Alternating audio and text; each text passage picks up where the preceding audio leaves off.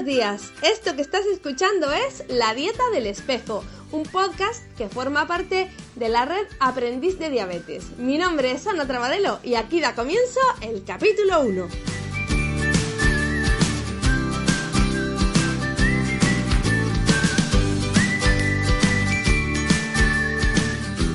Bueno, bienvenidos todos un día más a esta sección que es la dieta del espejo en la que me gustaría aclarar antes que nada que vamos a ver principios o normas o como queramos llamarlo, comportamientos adecuados para una correcta alimentación que no solo son recomendables en, en el caso de sufrir la patología de la diabetes, ya sea tipo 1 o tipo 2, todas estas recomendaciones que yo doy y que intento un poco ir incorporando en la vida diaria de, todas las personas que me preguntan, eh, son opciones saludables, son maneras de incorporar hábitos de vida saludables para estar en forma ya tengamos diabetes o no la tengamos, ¿vale? Así que siempre nos van a valer estos consejos en cualquier caso.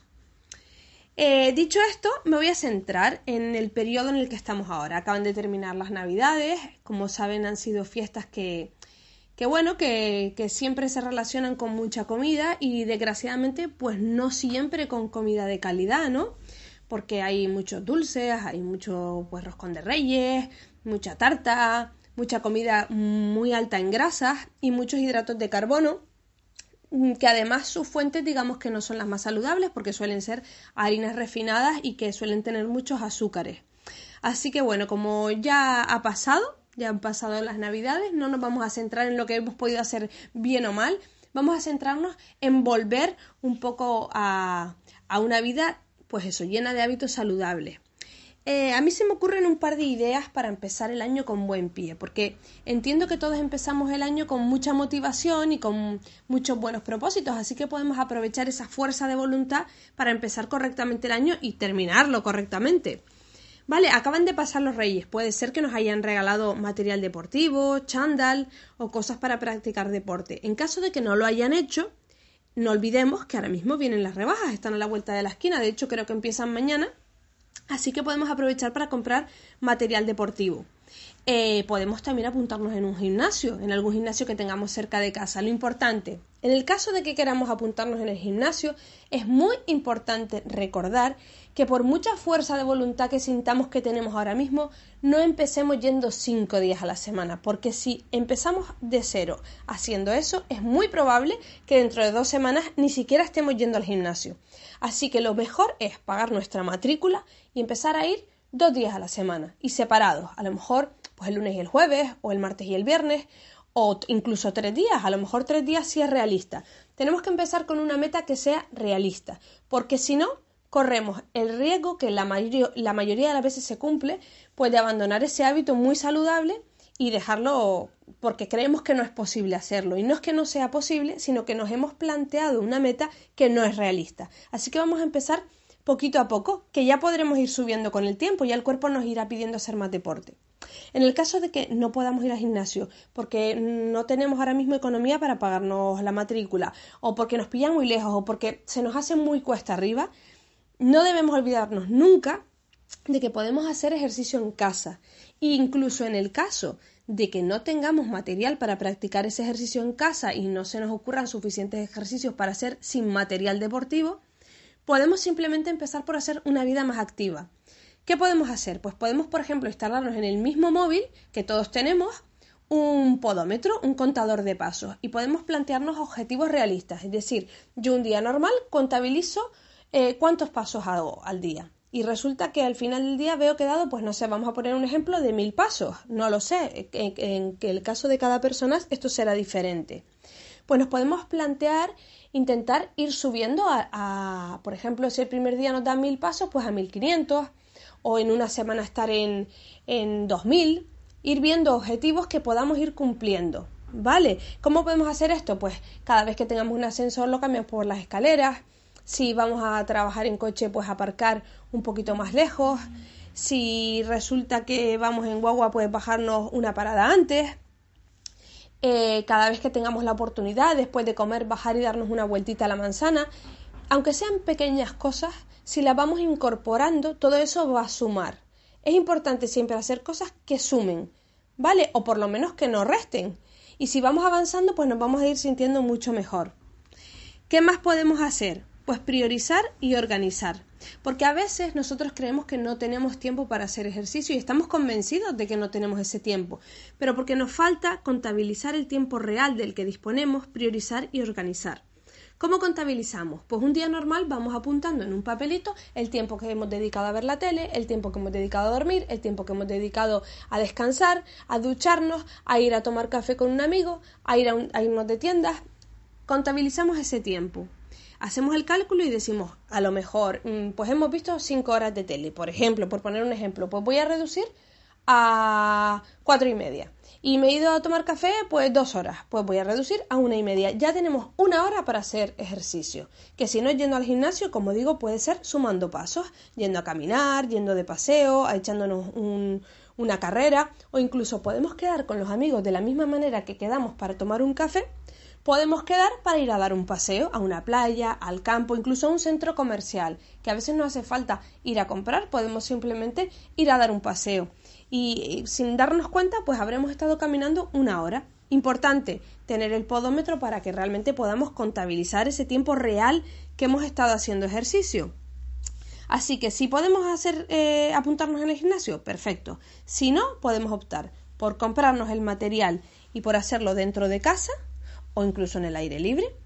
Y si no, podemos optar por caminar. Como digo, tenemos, disponemos de las, de las aplicaciones como son el podómetro y podemos ir aumentando poco a poco el tiempo de actividad.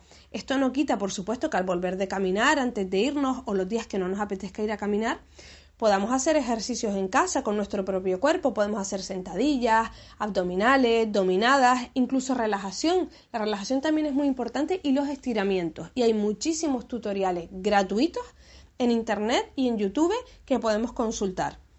Y en el tema de la comida, importante, recuperar nutrientes. Son épocas que, como digo, suelen eh, digamos, eh, estar cargadas de alimentos de mala calidad, ¿vale? En la mayoría. No quiere decir que todos los días nos, nos hayamos saltado el protocolo, pero probablemente habremos consumido bastantes alimentos de mala calidad, o más bien productos, porque los alimentos no suelen ser de mala calidad, pero los productos sí.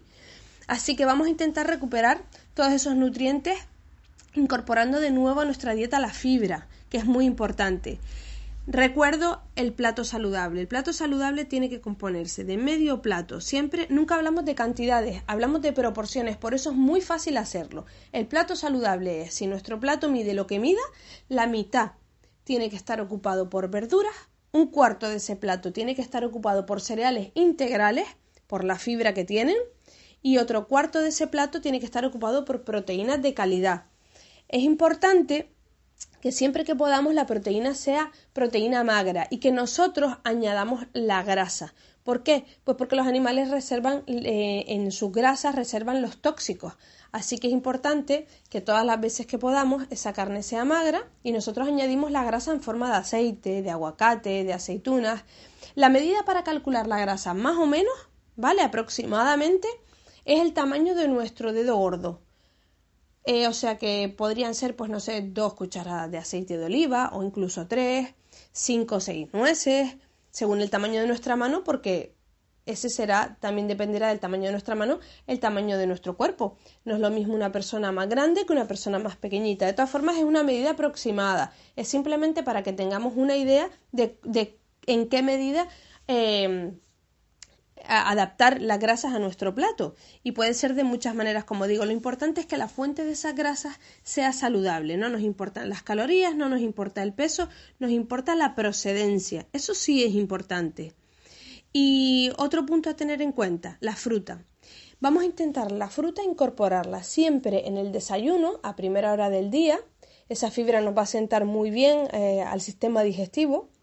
Siempre en las medias mañanas y en las medias meriendas y si nos quedamos con hambre después de, nuestras comidas principales, está muy bien también aportarla como postre.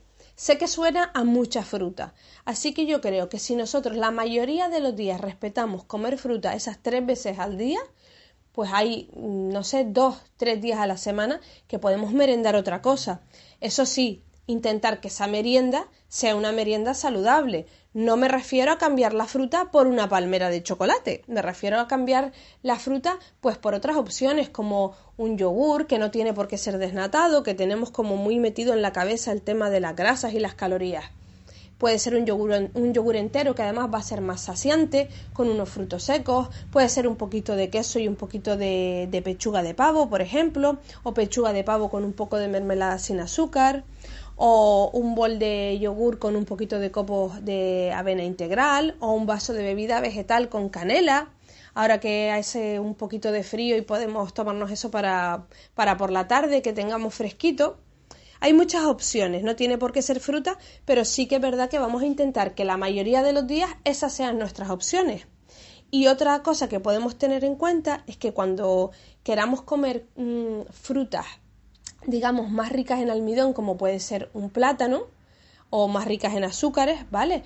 Plátano, higos, uvas, intentar que sea en los momentos en los que después vamos a hacer ejercicio, porque así nuestra curva de glucosa va a subir más lentamente y recuerdo, como siempre me gusta recordar, que los picos de glucosa no son buenos ni en una persona con diabetes ni en una persona que no tenga diabetes, porque los picos de glucosa lo que hacen es que segreguemos mucha insulina en el caso de no tener esta patología y luego estamos más cansados, tenemos más sueño, así que vamos a optar por esas frutas o incluso esos alimentos que tengan más azúcares mejor en un momento en el que vayamos a estar activos más que a estar quietos en casa, para evitar que la curva suba tan de manera tan repentina. Pues yo creo que con estos consejitos vamos a empezar el año súper bien y nos vamos a sentir muy cargados de energía y vamos a recuperar mm, la figura si la hemos perdido en Navidad y la salud, que la salud es importante siempre que la cuidemos. Siempre me gusta decirlo, es muchísimo más fácil prevenir que curar. ¿vale? Y va a ser mucho más fácil mantenernos siempre saludables que volver a la salud una vez que la hemos perdido. Así que vamos a actuar siempre con cabeza y que las excepciones, ya no solo en Navidad, sino el resto del año, que las excepciones sean excepciones, que no se conviertan en hábitos. Así que nada, les deseo una muy feliz entrada de año y que, y que lo den todo, porque el 2018 es nuestro año.